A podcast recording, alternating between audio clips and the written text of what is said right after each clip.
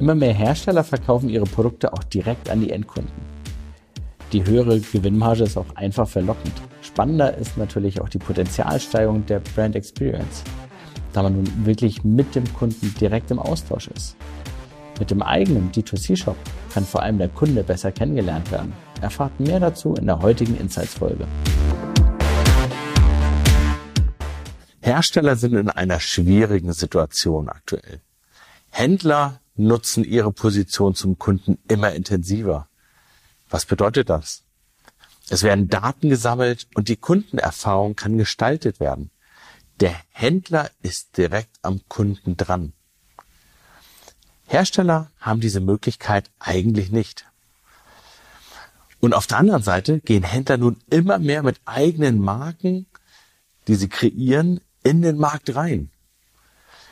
Diese eigenen Marken können sie besser platzieren, sie haben höhere Margen damit, und somit auch ein hohes Interesse, diese zu pushen. Eine Studie sagt, dass deutsche Konsumenten gerne Eigenmarken von Handelsunternehmen kaufen. In den meisten Produktgruppen sogar entscheiden sich nur ein Viertel oder ein Fünftel gegen Private Label Produkte. So das Ergebnis einer Studie vom IFA. Insofern wird es relativ schnell deutlich, dass Hersteller diese Problematik haben. Und darüber kommt hinaus, dass Hersteller auch immer schneller austauschbar sein können. Bei gleichzeitig einer geringen Anzahl von Kunden ist das auch noch bedrohlich für das Unternehmen selber. Somit ist eine logische Konsequenz aktuell in das Direct-to-Consumer-Geschäft, kurz D2C, einzusteigen. Das ist kein neuer Trend. Der D2C-Markt in Amerika ist von 2017 zu 2021 von 7 Milliarden Dollar im E-Commerce auf 21 Milliarden Dollar gestiegen. Das sind noch recht kleine Zahlen für diesen riesigen Markt. Aber dieser Markt wird deutlich wachsen und in diesen vier Jahren hat er sich auch schon mal vervierfacht. E-Commerce ist häufig der erste Schritt, muss es aber nicht sein. Es gibt einige D2C-Beispiele von bekannten Marken, beispielsweise Royal Cane, die Produkte rund um das Tierfutter anbieten und mittlerweile auch Services. Oder Procter Gamble, die ganz eigene D2C-Brands mittlerweile aufbauen und diese pushen. Was sind aber die wichtigsten Steps für dich? Zum einen als Hersteller musst du Marke werden. Du musst direkt verkaufen und du brauchst eine Supply Chain und die Logistik hinten dran. Fangen wir mal mit dem ersten Part an, der nicht einfach ist, aber der am logischsten ist und häufig auch externalisiert werden kann. Die Logistik. Du musst bereit sein, den Versand und die Abwicklung von vielen kleinen Chargen, von vielen kleinen Paketen zu vielen, vielen Kunden abwickeln zu können. Du musst entsprechend die Produkte vorhalten. Du musst das Retourenmanagement im Griff haben. Schlussendlich auch schnell liefern und eine Transparenz zum Kunden hinbekommen. Das kannst du selber aufbauen, aber auch über Partner relativ leicht abgeben. Das ist auch im Endeffekt nur ein Hygienefaktor und es muss getan werden, es muss gut sein, aber es wird dich nicht unterscheiden von anderen. Das zweite, und das ist schon sehr, sehr schwierig, ist der Markenaufbau. Denn du als Hersteller bist es eigentlich gewohnt, an ein, zwei, drei, vier, fünf Unternehmen, vielleicht auch zehn zu liefern. Und der Aufbau deiner Marke in diesem Umfeld ist halt ein ganz anderer. Jetzt musst du aber die Marke im Endkundengeschäft platzieren und dort bekannt machen. Und es geht nicht nur über ein paar Werbespots. Ja, die sind hilfreich, aber es geht im Endeffekt über viele kleine tausend Interaktionen.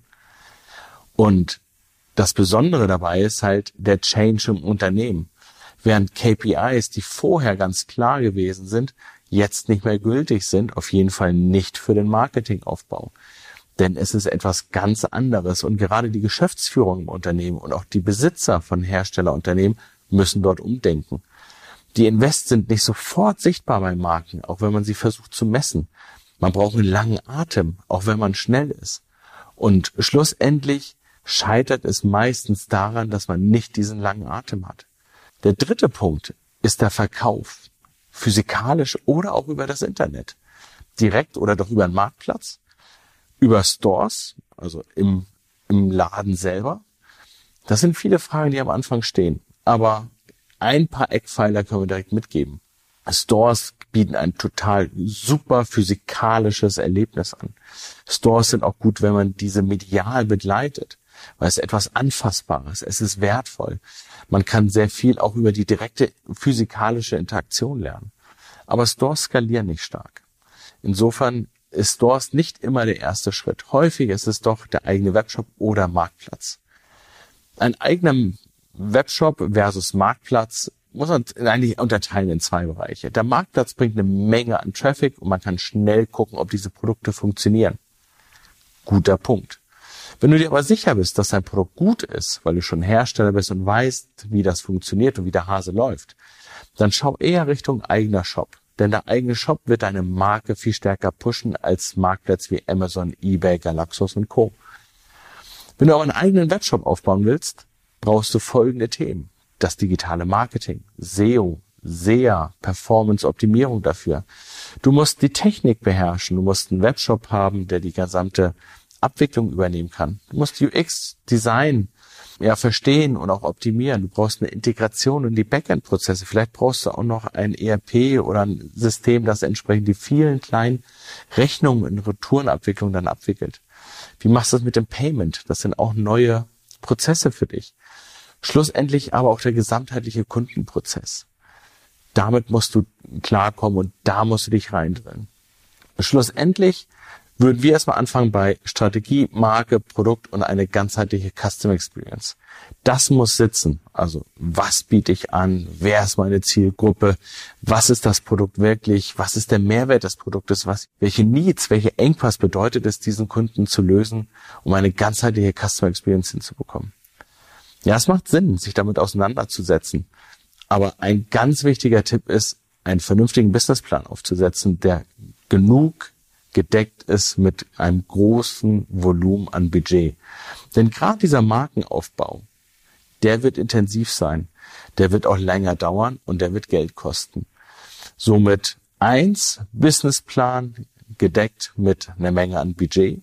Zweitens die richtigen Leute an Bord holen, die genau diesen Wandel für diesen Bereich mitgehen können, denn der ist notwendig. Du wirst das Projekt, diesen Bereich anders führen müssen. Und drittens musst du diesen Change begleiten bei all den Mitarbeitern, die in dem jetzigen Business, das dir Geld bringt, das dir Sicherheit bringt, dass diese auch diesen neuen Weg gemeinschaftlich mitgehen. Und du wirst dann halt nicht nur ein, sondern mehrere, mehrgleisig fahren. Und das muss auch begleitet werden. Viel Spaß! Danke dir für das Zuhören und ich wünsche dir noch einen schönen Tag oder Abend. Du kannst diesen Podcast über alle gängigen Kanäle abonnieren und erzähle deinen Kollegen und Freunden davon.